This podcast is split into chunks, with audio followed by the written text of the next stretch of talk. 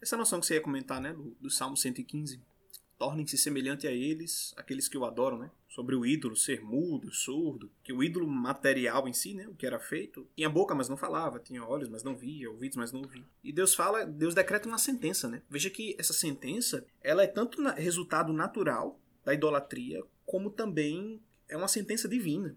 Deus diz: tornem-se semelhante a eles, aqueles que o adoram. Né? Faz parte não só do fluxo natural das coisas, mas da, da, da própria sentença que, que Deus coloca sobre os idólatras. Né? É uma penalidade do pecado se tornar cada vez mais pecador. Isso é uma coisa para mim que é impressionante. É porque da própria natureza de Deus mostrar pra gente as consequências, a punição do pecado como a própria consequência natural daquilo que é o contrário do que ele designou para ser, né? Então Deus estabeleceu as leis e as regras como o universo funciona. Qual é a punição disso?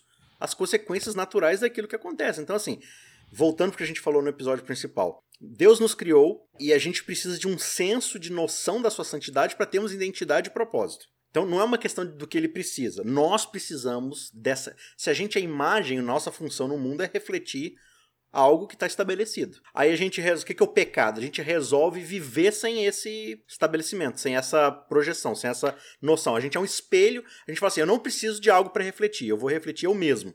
Só que o espelho não reflete ele mesmo. Aí ele começa a apontar para outros lugares para tentar refletir alguma coisa. Vou refletir a árvore, vou refletir o animal, vou refletir o sexo, vou refletir o trabalho, vou refletir um relacionamento, vou refletir o dinheiro, vou refletir qualquer coisa na tentativa de obter algum propósito, sendo que na verdade o que, que tem atrás de um espelho? Tem um negocinho negro, né? Tem um, uma, uma fuligem preta ali que na verdade é, é para você segurar ali o reflexo do sol. Assim.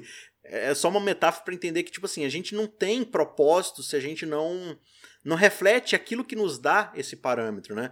Acho que até o Pondé, não sei se é o Pondé ou se ele cita alguém que fala isso, eu achei bem interessante. Tipo assim, o ser humano ele foi feito para adorar, né? E quando ele não adora Deus, o problema de não adorar a Deus é que ele começa a adorar qualquer outra bobagem. Ele começa a acreditar. Ah, não. Ele fala assim: quando você não acredita em Deus, você corre o risco de começar a acreditar em qualquer outra bobagem. Inclusive em si mesmo, né? Que eu acho que é um dos maiores problemas da idolatria você crer em si mesmo. A maior bobagem. é, eu sou a maior bobagem. Então é, é, é, bem interessante esse salmo, porque assim, é até uma crítica que Israel faz às outras nações, né? Tipo, não, as outras nações adoram deuses de, de pata, de, de ouro, de, de pedra. Fala, não, nós adoramos o Senhor. Só que você observa a história de Israel e a gente volta naquele ponto, né? Poxa, mas Israel tá de fato adorando ao Senhor? Ou quando a gente chega, por exemplo, lá em Marcos 7, né? Que Jesus está falando ali com os mestres fariseus, falando da tradição deles. Aí ele fala assim: é, Bem que os profetas já diziam de vocês, né? Esse povo me honra com seus lábios, mas o coração deles está longe de mim. Em vão me adoram, né? Só que com tradições humanas. De novo, pega a tradição. A tradição é algo ruim. A gente sempre fala de tradição, tradicionalismo. Tradição não é algo ruim. Toda comunidade tem uma tradição, é uma consequência natural de ser uma comunidade. Você tem uma história, você tem um legado, isso é uma tradição. Aí você pega essa tradição e coloca no lugar de Deus. Aí virou um problema. Né? Aí você tem o tradicionalismo morto que vai oprimir as pessoas, né, tal. Nós fomos criados com essa inclinação para a adoração. É, isso, se você pegar aí qualquer documentário de antropologia, uhum. você vai ver que todas as tribos, todas as todas as civilizações adoram. Não existe tribo que não adorava nada né, que não acreditava em nada, não, acreditava em alguma coisa. Então a gente tem essa inclinação, e até hoje, né? Então, como o Pondé aí você citou, tudo isso é verdade. Então a gente tem que tomar cuidado e a gente tem que aprender a adorar. E a gente tem que dominar esse nosso, essa nossa inclinação para uma adoração desenfreada sobre coisas que não se deve adorar. Você vai ter lá em Gênesis, por exemplo, Caim e Abel, quando Deus aparece para Caim, ele vai falar: se bem fizeres, não é certo que será aceito, e se não fizeres bem, o pecado jaz à porta. E sobre ti será o seu desejo, mas sobre ele deves dominar. Então a gente tem que dominar sobre esse e, esse, e o contexto aqui é a adoração, né? Então a gente tem que dominar isso daí. Quando a gente vai para Colossenses que eu li, Paulo ele está falando da, que idolatria, impureza sexual, paixão sensual, desejo dos maus, etc. Ele começa dizendo, portanto, façam morrer as coisas pecaminosas e terrenas que estão dentro de vocês. Então a gente tem que se exercitar para a gente não correr o risco de ser idólatra imaginando que não somos. Uhum. Então, essa é uma questão. Agora, como que a gente faz isso? Você, agora eu quero entrar nesse Salmo 115 aí. A gente é aquilo que a gente adora, né? Agora, como que a gente pode adorar a Deus de verdade? Né? Porque a gente viu que Caim, querendo adorar a Deus, já não estava conseguindo. O povo de Israel, querendo adorar a Deus, não estava conseguindo. Então, o que, que acontece? O, acontece que a gente antes de adorar, a gente precisa conhecer. A gente precisa saber quem é Deus. Uhum. A gente hum. precisa conhecer do seu caráter, é, o que é importante para ele, o que, que não é importante, o que, que ele gosta, o que, que ele não gosta, para a gente não dar um tiro no pé. Né? Então, eu acho que é, esse conhecer a Deus, esse processo esse de, de amadurecer, de conhecer, ela faz parte da adoração. A adoração, e você estava falando isso e me deu um clique assim, ela está muito ligada ao amor ao próximo. Quando a gente pensa em adoração, a gente pensa que a gente está falando de um relacionamento vertical, mas ela tem muito mais que ver com relacionamento horizontal do que com vertical. Então você vai lá, o profeta Isaías, qual era o problema? O problema é que o povo, eles estavam levando, adorando, fazendo tudo bonitinho, mas não amava o próximo, não cuidava da viúva, não cuidava do órfão, tá todo mundo lá danado, eles. Você tem Caim e Abel, de novo, ele estava lá adorando, querendo fazer o corretinho, mas na hora que deu errado o negócio, ele vai lá e mata o irmão dele. Então você vê que o coração dele não estava adorando a Deus de verdade. E o próprio Jesus, ele fala, olha, se você está com a sua oferta diante do altar e você se lembra que alguém tem alguma coisa contra você, você deixa a sua oferta aí, você vai se reconciliar com seu irmão e depois volta. Ou seja, o que, que é mais importante? O formalismo, a tradição, o, o, amor ao próximo? Então, às vezes, a gente pensa que a adoração é um negócio muito vertical, né? Ela não tem que ver uhum. com o uhum. próximo, tem que ver comigo e Deus, né? Adoração. Não, não é. Né? Deus, não é assim que, pelo menos, que Deus vê. Então, a gente tem que conhecer esse Deus pra gente não estar, tá, às vezes, pensando, né, que estamos fazendo tudo bonitinho, tudo correto, e, nossa, como somos perfeitos, né? Igual os fariseus, mas, na Sim. verdade, a gente está bem fora. Agora, você falou aí de Caim e Abel, e um ponto que vale ressaltar é que a gente, a gente enxerga esse episódio de trás para frente. Qual que é a nossa percepção? Caim queria adorar a Deus, só que ele errou no sacrifício. E aí Deus ficou irado com ele, ele ficou insatisfeito e foi lá e descontou em Abel. É assim que a gente entende a história, né? Só que não é isso que acontece. Quando Caim chega e oferece o seu sacrifício, fala assim no verso 4: Abel, por sua vez, trouxe das primícias do seu rebanho e da gordura deste. Agradou-se o Senhor de Abel e de sua oferta. Verso 5: Ao passo que de Caim e de sua oferta não se agradou. E aí irou-se, pois, Caim e tal, e aí começa aquela discussão com Deus. Então, assim, primeiro Deus rejeita Caim e em seguida a sua oferta. Porque, na verdade, assim, não é que Caim veio e trouxe o que era errado e por causa disso Deus ficou né, desgostoso com ele. Caim traz o errado porque ele já vem com o coração errado. Ele já vem com uma postura inadequada diante de Deus. Ele não vem para adorar a Deus. Ele já vem com algo no coração que tá obscurecendo, que é o que Deus vai discutir com ele depois, né? Tem algo no teu coração aí que tá querendo te dominar. E você já veio para adoração com isso, né? No povo de Israel, Deus aceitava frutas, verduras e, e todo essa, esse negócio. Então, tipo assim, o lance nem era tanto. A gente se apega muito a isso, né? Tá vendo? Ele levou de maneira errada, né? E a gente fala assim, não pode tocar bateria na igreja, porque é. é Deus não aceita a sua oferta, né?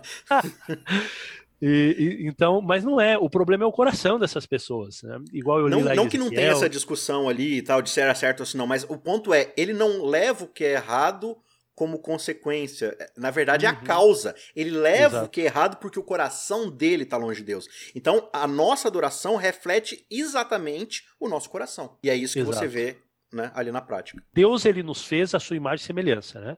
E quando a gente cria ídolos, a gente cria ídolos à nossa imagem e semelhança, conforme a nossa ideia. É, então, hoje tem muita gente, por exemplo, que idolatra a Jesus. São idólatras de Jesus, mas não o Jesus da Bíblia. Uhum. Tem gente que idolatra um Jesus hippie, paz e amor. Sim. Então, imagina que Jesus. Os próprios discípulos, eles adoravam um Jesus que não era aquele Jesus que eles. Eles queriam um Jesus Messias, um Jesus Rei, um Jesus que vinha lutar contra os exércitos de Roma.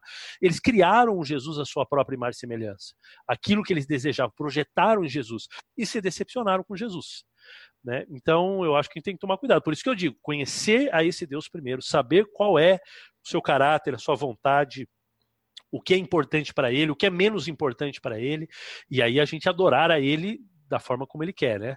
É igual minha esposa. Minha esposa, eu a conheço, eu sei que ela não gosta de flores. Não que ela não ficaria feliz, mas ela diz que flor para ela é um negócio assim. Agora, se eu levo um chocolate, se eu levo um, ela para comer fora, é outra coisa. Quer dizer, eu a conheço.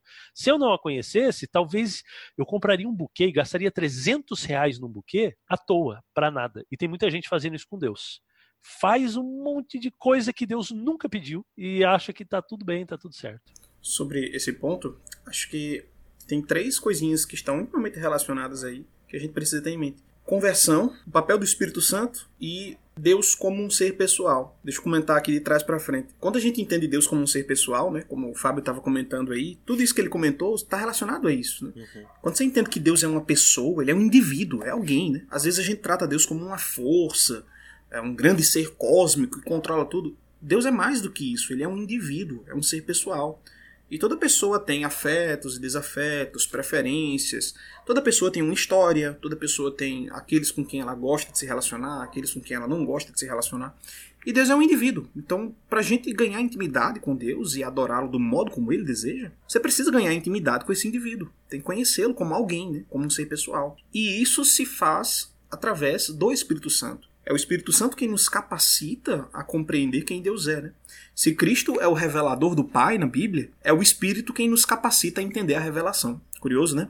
Se não fosse o Espírito Santo, a obra de Cristo seria inútil. Porque Cristo poderia revelar o quanto fosse de quem é o Pai. Uhum. Mas sem o Espírito atuando em nós, a gente simplesmente não entenderia. Paulo fala lá em 1 Coríntios 2, né? As coisas espirituais se discernem espiritualmente. É o homem que tem o Espírito Santo que entende as coisas espirituais. E é onde entra o papel da conversão. Você nunca vai adorar a Deus do modo adequado, do modo devido, se você não for devidamente convertido também. A diferença mais profunda entre Caim e Abel é que um era convertido e o outro não. Um tinha o espírito atuando dentro de si e o outro não. E quando você compara todos os exemplos né, de idolatria na Bíblia, qual a diferença? Aquele que está idolatrando é aquele que não tem o espírito, ou que pelo menos baniu a presença do espírito ali, temporariamente ou definitivamente, não importa. Mas é aquele que não tem a presença do espírito. Porque é o Espírito quem conduz você na adoração a Deus, né?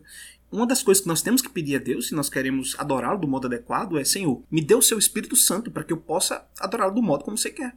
Para que ele me oriente, para que ele me conduza a sua palavra. Quem inspirou a palavra foi o Espírito, né? Então é ele quem vai te reconduzir para lá, para você aprender as noções corretas, desde Caim e Abel, desde o começo, de como você deve adorar a Deus, o que deve ser feito, o que não deve ser feito, como Deus se agrada, como ele se desagrada. E é a ação do Espírito quem faz isso em nós. Então, às vezes o nosso problema não, não são nem detalhes, às vezes é o principal. Às vezes é que o nosso coração simplesmente não é convertido e a gente tem que pedir ao Espírito que faça isso em nós, né? Senão a adoração nos consuma do modo como Deus quer. Aí você falando de Espírito, né? Dentro desse contexto, aí me lembrou do episódio lá de João 4, né? Da mulher samaritana, uhum. junto ao poço lá, aquela discussão toda que estava acontecendo. E aí a mulher pergunta para Jesus, né? Senhor, eh, tem essa discussão aí, tem esse debate, já que o senhor é um profeta, o senhor é alguém esclarecido, o senhor pode tirar essa dúvida teológica que ela faz isso para fugir um pouco da discussão que ela já estava tendo antes, né? É um jeito dela de escapar ali e tal, mas. E aí Jesus fala assim: olha, no verso 21 do capítulo 4 de João, você pode crer que vem a hora, né? Já chegou a hora, já vem e tal, quando nem nesse monte, nem lá em Jerusalém adorareis o Pai. Vós adorais o que não conheceis. Nós, judeus, adoramos o que conhecemos, porque a salvação vem dos judeus. Mas vem a hora e já chegou em que os verdadeiros adoradores adorarão o Pai em espírito e em verdade, porque são estes que o Pai procura para seus adoradores. Deus é espírito e importa que os seus adoradores o adorem em espírito e em verdade. E aí ele vai se apresentar como Deus, né, o eu sou e tudo mais. Uh, e aí entra esse ponto que é mais uma coisa que muitas vezes a gente quer separar, né? Por um lado, a gente tem as verdades estabelecidas, a revelação divina sobre quem é Deus. Isso está muito bem descrito na Bíblia. Todo o papel de Cristo, da revelação em Cristo, é esse esforço de Deus, muito bem sucedido, de revelar quem Ele é para a humanidade. E ao mesmo tempo que o Jarson falou, né, de que uh, o Espírito também tem esse papel e, e, o espírito dentro de todo o contexto da Trindade ali, o papel dele talvez seja o papel mais oculto e o mais importante, não que seja o mais importante, mas assim, vital, né, para nossa conversão, para nossa ideia. E a gente quer fazer uma dicotomia, né? Não, às vezes eu quero um negócio e a gente confunde espiritual com sentimental, né? É, é uma confusão terrível. A gente fala, não, quando eu tô lá na igreja assim, né, sentindo um negocinho no meu coração, então eu tô acalentando minha vida espiritual e tal. Aí tem a exposição da palavra, tem a exposição do evangelho. Ah, não, esse negócio de doutrina aí e tal, de, de pregação, não, é só teoria. O meu negócio é, é pra coisa mais espiritual, assim, mais, né, no meu coração ali. E Jesus está falando que, na verdade, primeiro assim, que são conceitos errados, né? Mas Jesus está falando assim, olha, que vo vocês que não têm a revelação, vocês que são né, dos gentios, vocês têm assim uma adoração a Deus, mas é uma coisa meio como Paulo vai falar lá na frente, pra, lá em Atos, né? Lá pros, pro pessoal lá do, do aerópago, né? Vocês são religiosos e é uma coisa instintiva de vocês, então vocês estão tateando, tentando achar alguma coisa para adorar. E Deus reconhece aqueles que, né, pelo Espírito de Deus, mesmo sem a revelação, estão ali procurando algo, né, de forma sincera ali para adorar. E os judeus, eles têm a revelação, eles têm a verdade, só que ao mesmo tempo eles rejeitaram o espírito, né? Porque eles não deixaram que a verdade mudasse o coração dele. Então Jesus está falando assim: quem que o Pai vai buscar no fim das contas? A junção das duas coisas. Aqueles a quem o Espírito vai revelar, o Pai, vai revelar o Filho, e vai revelar as verdades, ele vai aceitar essas verdades em Cristo, no Pai, e vai ser transformado, vai ser convertido, né? Então não, a gente não pode separar essas duas coisas. Esse papel da palavra, da verdade, do evangelho, da pregação, da doutrina. E parece que no mundo de hoje é uma coisa que a gente é meio alérgico, né? A gente relativiza tudo. Você vê que quando a gente está preso numa espécie de idolatria, de idolatria, a gente faz tudo para se esquivar do direcionamento correto, né? Quando Cristo começa a conversar com ela, ela muda de assunto. Assim, a mudança de assunto não é tão repentina, porque o assunto deles era adoração. E ela pergunta, ela entra numa controvérsia sobre adoração, né? Onde é que nós devemos adorar? Mas ela tira o foco da pessoa para o lugar. Uhum. A quem nós devemos adorar, era para onde o curso da conversa estava indo, ela, ainda dentro do mesmo assunto, direciona para uma outra vertente. Aonde é que nós devemos adorar? Aí Jesus chega e diz: olha, é, adorar ali para eles, né, na mente deles, era sinônimo de sacrificar, como no Antigo Testamento. Por isso que a importância do templo, do lugar, estava sendo discutida ali. Aí Jesus vai, reconduz a conversa para o lugar certo, né? Você quer um lugar para adorar? Tá aqui. você quer um sacrifício? Tá aqui também, tá falando com você. Você quer alguém para adorar? Você tá diante dele. Uhum. Então, Cristo mostra ali que o que ela mais precisava era da presença dela, o que, algo que também, da presença dele. Uhum. Algo que também só poderia vir até ela se ela adorasse em espírito e em verdade. Às vezes a gente quer entender esse texto aí de um modo muito metafísico, né? Deus é espírito, que é um ser imaterial. O texto não está falando nada disso, né? Você tem que entender junto com o capítulo 3, a conversa com Nicodemos. Está no mesmo contexto ali. O espírito ali é o Espírito Santo mesmo. Né? Deus é um ser de natureza espiritual e, portanto, ele deseja uma adoração de natureza espiritual. Mas é como você falou, esse espiritual aí não tem a ver com a emoção, primariamente. Espiritual tem a ver com atender às vontades de Deus, o modo como ele deseja, né? e não com algo relacionado à emoção. Em cima disso, dessa questão da verdade, da, da palavra, da exposição, eu lembro do Salmo 78, né? É um outro salmo que a gente já mencionou aqui em episódios anteriores, mas o Salmo 78, ele, ele tem uma descrição muito interessante do papel da palavra, da verdade, da proclamação dos atos de Deus, da noção da grandeza de Deus dentro do contexto da adoração e da educação das próximas gerações, digamos assim, né? Ele diz assim, de forma bem, bem resumida aqui, né? Escutai, povo meu, a minha lei, né? Prestai ouvidos às palavras da minha boca. Abrirei os lábios em parábolas e publicarei enigmas dos tempos antigos. O que ouvimos e aprendemos, o que nos contaram nossos pais, não esconderemos dos nossos filhos e contaremos à próxima geração os louvores do Senhor e do seu poder e as maravilhas que fez.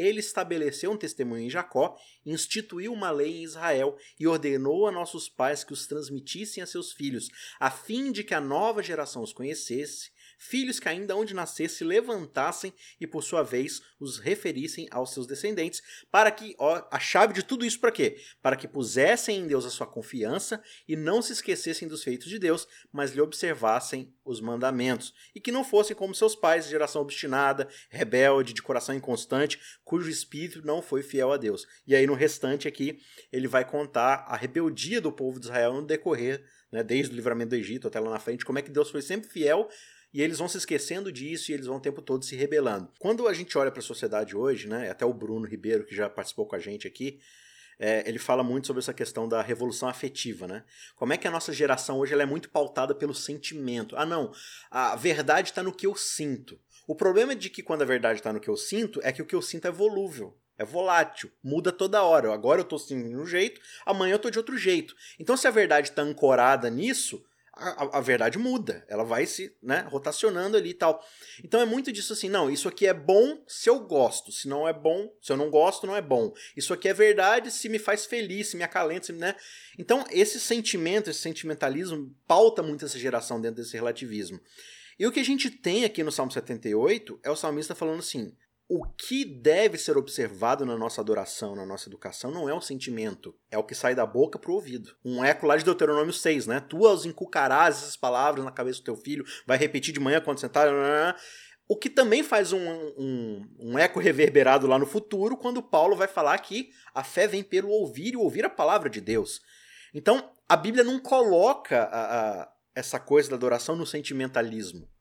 Na, na, na, né? o, o, Fábio falou né, anteriormente ali sobre essa questão do nosso sentimento, e, e não tem como você dividir isso do ser humano. Né? O ser humano sente, ele tem emoções. Isso deve estar submetido à palavra de Deus.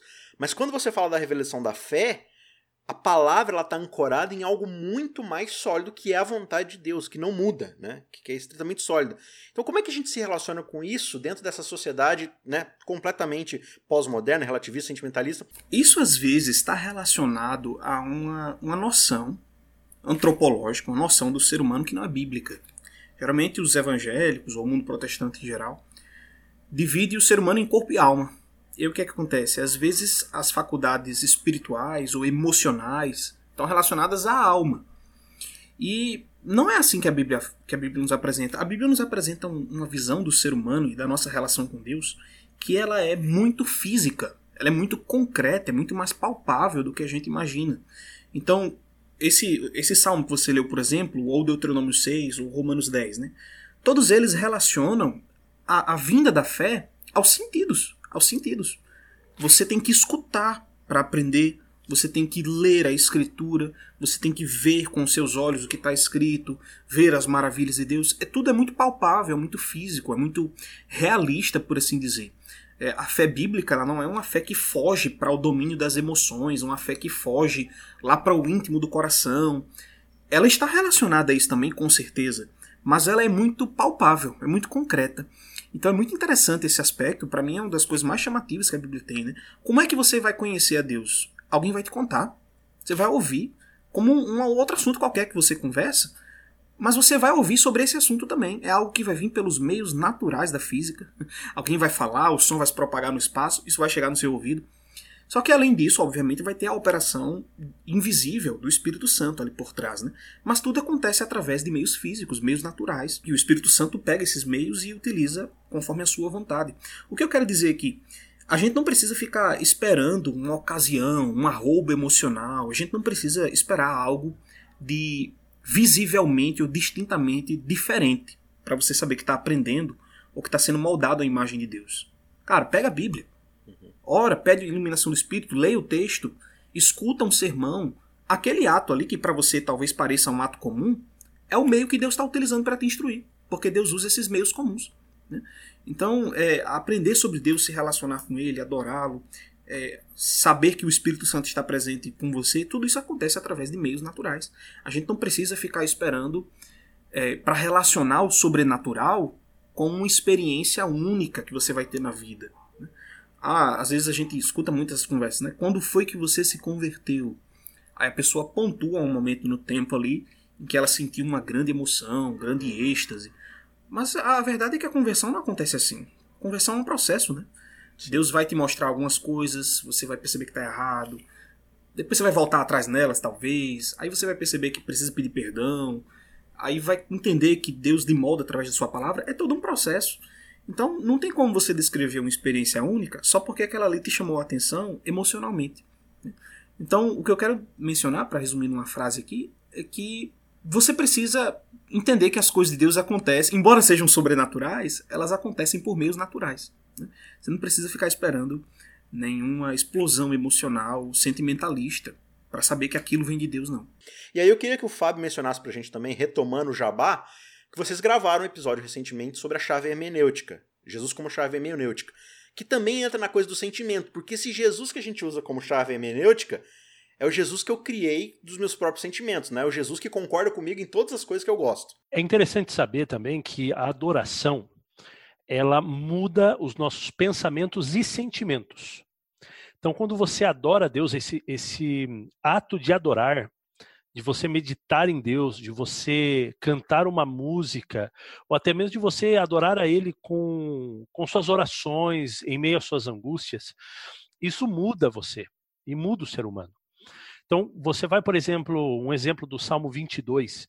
Salmo 22 começa: Deus meu, Deus meu, por que me desamparaste? Deus meu, eu clamo de dito, não me ouves, eu não tenho sossego e tal. Ele começa desse jeito. Só que daí você vai vendo uma transição de uma pessoa extremamente depressiva e desanimada com Deus para uma pessoa que confia em Deus.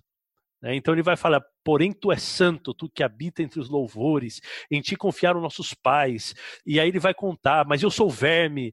E, e não homem, opróbrio dos homens, desprezado do povo e tal, né? O salmo messiânico, incluso, né? Inclusive, é muito interessante que é, é essa essa adoração estava mudando o próprio adorador. Então, outro salmo que eu amo, que para mim é o salmo da minha vida, é o Salmo 73 que é o Salmo de Asaf, um salmo poderosíssimo, né? Ele começa também falando: Senhor, eu estou observando os maus e eles prosperam, eles fazem churrasco, eles estão felizes, eles isso e eles aquilo. E quando eu olho para mim, eu sou castigado com o sol todos os dias e eu procuro fazer sua vontade, mas quando eu faço essa comparação não tem muito sentido. Aí ele até que ele fala, né? até que entrei no templo do Senhor e entendi o fim desses maus, que eles estão vivendo uma ilusão e Deus vai despertar eles do seu sonho e tal. Então eu vejo que essa essa adoração de Asaf, essa adoração de Davi, essa adoração do, do salmista, ele muda uma, alguma coisa dentro dele. Os seus sentimentos mudam, os seus pensamentos mudam. Então, eu acho muito importante isso daí. É, e agora, em relação a, a, essa questão de Jesus como chave hermenêutica, que, que hoje está pegando muito, inclusive dentro da igreja adventista, fora muito mais, é, qual que é o problema? O problema é que foi criada uma, uma doutrina que não é cristã. Qual é a doutrina? Deus quer a nossa felicidade. Essa é uma doutrina anticristã. A Bíblia inteira você não vai encontrar isso daí. Né? Deus não quer a nossa felicidade, Ele quer a nossa salvação eterna. Então, é, o que muitas vezes parece ser uma bênção, parece ser bom aqui na Terra, é, vai ser para a nossa perdição, vai ser um, a destruição da nossa vida. Talvez seja por isso que no, é, no, no paganismo existem muitos deuses. Né? O monoteísmo é algo é, fora da linha, né? Porque quando você vai nas religiões, as religiões têm muitos deuses. Por quê? Porque ela, é, esses, esses deuses vão atender, cada um desses deuses vão atender o anseio do coração do ser humano. Então o que, que acontece? A gente está sendo, a gente está transferindo para Jesus todo esse panteão de deuses, ou seja, cada deus vai suprir. Então, esse deus é que vai cuidar da minha vida sexual, minha, dos meus prazeres e luxúria. Esse deus vai, vai suprir minha necessidade financeira. Aquele outro deus, minhas necessidades emocionais, e por aí vai. Então, o que, que as pessoas fizeram? Elas pegaram todo esse panteão de deuses que servia para suprir a necessidade e o desejo do próprio ser humano e colocaram Jesus. Parece estranho falar isso, mas é. Porque o que, que eles fizeram? Bom, eu quero ser gay, quero ser homossexual. Né? Então o que, que eu faço? Não, Jesus aceita o homossexual. Assim como ele é. Agora entendo o que eu estou dizendo. Jesus aceita, na verdade, o homossexual. Né? Então, de, é, deixa eu mudar minha frase. Jesus aceita a prática homossexual. Né? Então, de, Jesus ele permite, ele, libera o homossexual para ser homossexual e viver uma vida cristã como qualquer outra pessoa.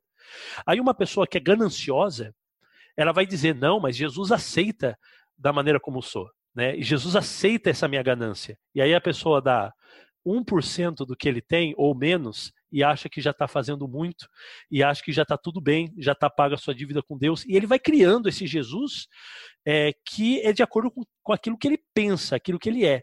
Então, agora essa ideia né, da chave hermenêutica que eu vou é, interpretar a Bíblia segundo o próprio Jesus, segundo o que Jesus pensaria, aquela, aquela ideia antiga, né? Em meu lugar, o que Jesus faria, né? É, e eu gostei bastante que esses dias atrás, numa reunião de comissão, uma, uma irmã perguntou: é, mas e nesse caso, o que Jesus faria? Aí uma outra irmã, eu nem precisei falar, uma outra irmã se levantou e disse: falou assim, ah, você não precisa perguntar o que Jesus faria, é só você ir nos evangelhos. Então, é, às vezes o que falta é exatamente isso, é a gente é, adorar o Jesus, com, o Jesus conforme ele é e não tentar transformar esse Jesus conforme aquilo que eu quero. Esse é o problema da chave hermenêutica também, né? Então é bem lindo, é bem lindo que a adoração ela tem que mudar a mim e não mudar a Deus. Então eu adoro e eu sou transformado, meus pensamentos, meus sentimentos. Agora o idólatra, ele adora a Deus e muda a Deus e não ele.